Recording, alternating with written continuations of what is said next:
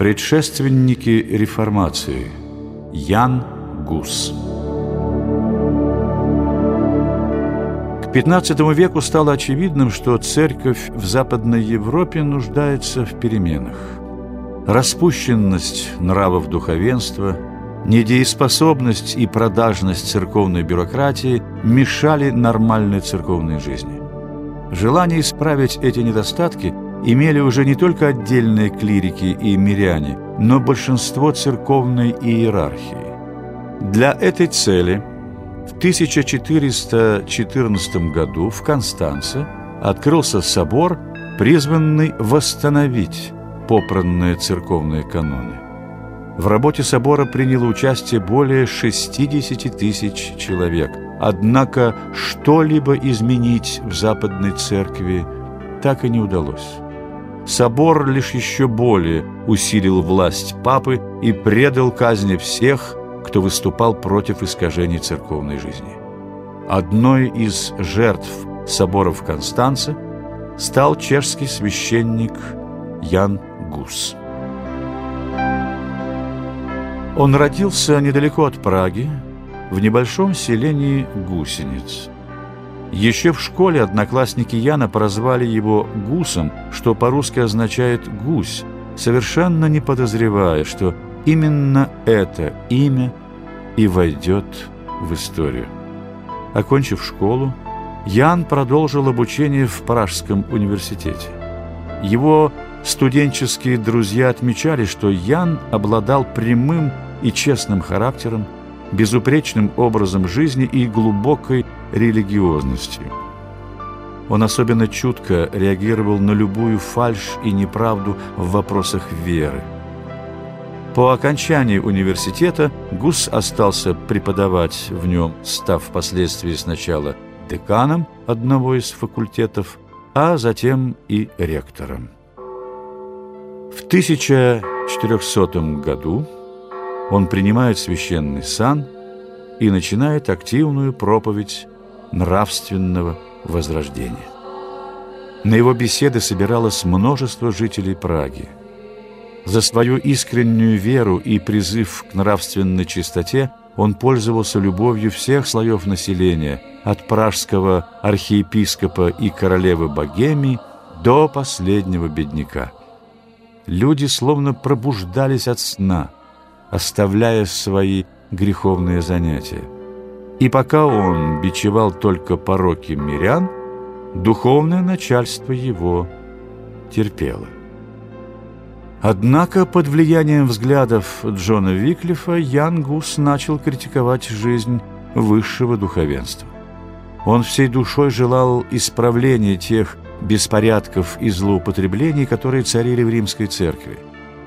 Однако, в отличие от английского реформатора, который в своих трудах дошел до отрицания основ веры, Гус остался верен древнему христианству. Он выступал лишь против новшеств, введенных папой для получения еще большей власти. В частности, он осуждал индульгенцию, отпущение грехов за деньги, высказывался в защиту брачного духовенства, доказывал, что у церкви только один глава Христос, а не Папа, как это утвердилось в Римской Церкви. Он учил, что другие епископы, так же, как и римский, в одинаковой мере являются преемниками апостолов. Папа, узнав о новом проповеднике, потребовал доставить его в Рим. Лишь благодаря заступничеству короля и университета дело Гуса было приостановлено – но ненадолго. Через некоторое время, видя, что власти не хотят отдавать своего учителя, папа объявил Прагу отлученной от церкви. Город был в смятении. Храмы закрывались, никто не отпевал умерших и не совершал венчаний. Гус, не желая втягивать в полемику весь народ, удалился из города. В это время в Констанце открылся церковный собор, и Ян Гус был приглашен на него, чтобы выступить в защиту своих идей.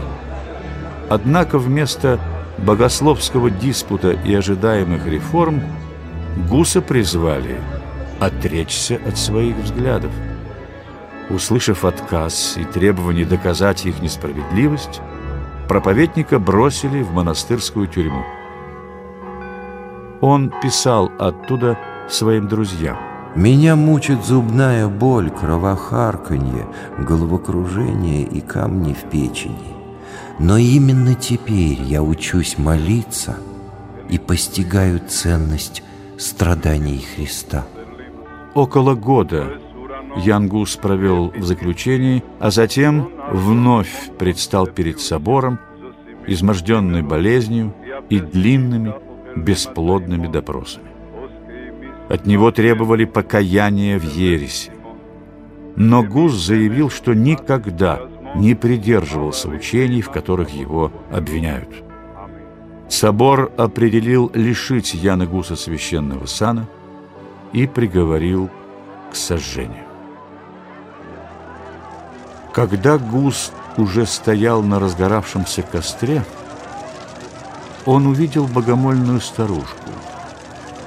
Та, проклиная еретика, принесла на костер вязанку хвороста, уверенная, что тем служит Богу. Улыбнувшись, Ян Гус сказал «Святая простота». И пока огонь не ударил ему в лицо, он громко произносил древнюю христианскую молитву. Иисус Христос, Сын Божий, помилуй меня. Такое бесстрашие гуса объясняют событием, произошедшим с Яном еще в детстве. Однажды, во время сильной бури, он возвращался из школы домой. Испугавшись грозы, он спрятался под скалой. В это время одна из молний ударила в сухое дерево, и оно заполыхало. Мать Яна, обеспокоившись отсутствием сына, поспешила ему навстречу. Она нашла мальчика, забившимся под скалу. Его долго не могли успокоить. Рыдая, Ян твердил только одно. «Так же, как и это дерево, я умру в огне». Удивившись словам мальчика, мать долго и горячо молилась о даровании сыну мужества. Казнь Гуса вызвала возмущение в Богемии. 452 дворянина заявили о согласии с Гусом и отреклись от решений собора. Папа, в свою очередь, призвал к крестовому походу против гуситов, что привело к гуситским войнам.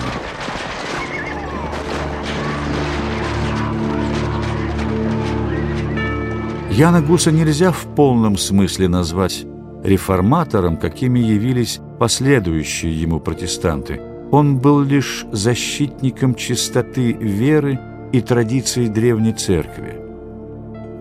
Еще в середине XV века Константинопольская православная церковь признала гуситское исповедание тождественным православному, а сербская православная церковь канонизировала Яна Гуса как мученика, пострадавшего за веру Христову. Пепел чешского проповедника был брошен палачами в Рейн. Они желали навсегда стереть память о герое веры, но память о нем только крепла. И поныне, в ночь сожжения Яна Гуса, горят костры по всей Чехии в память о своем национальном герое.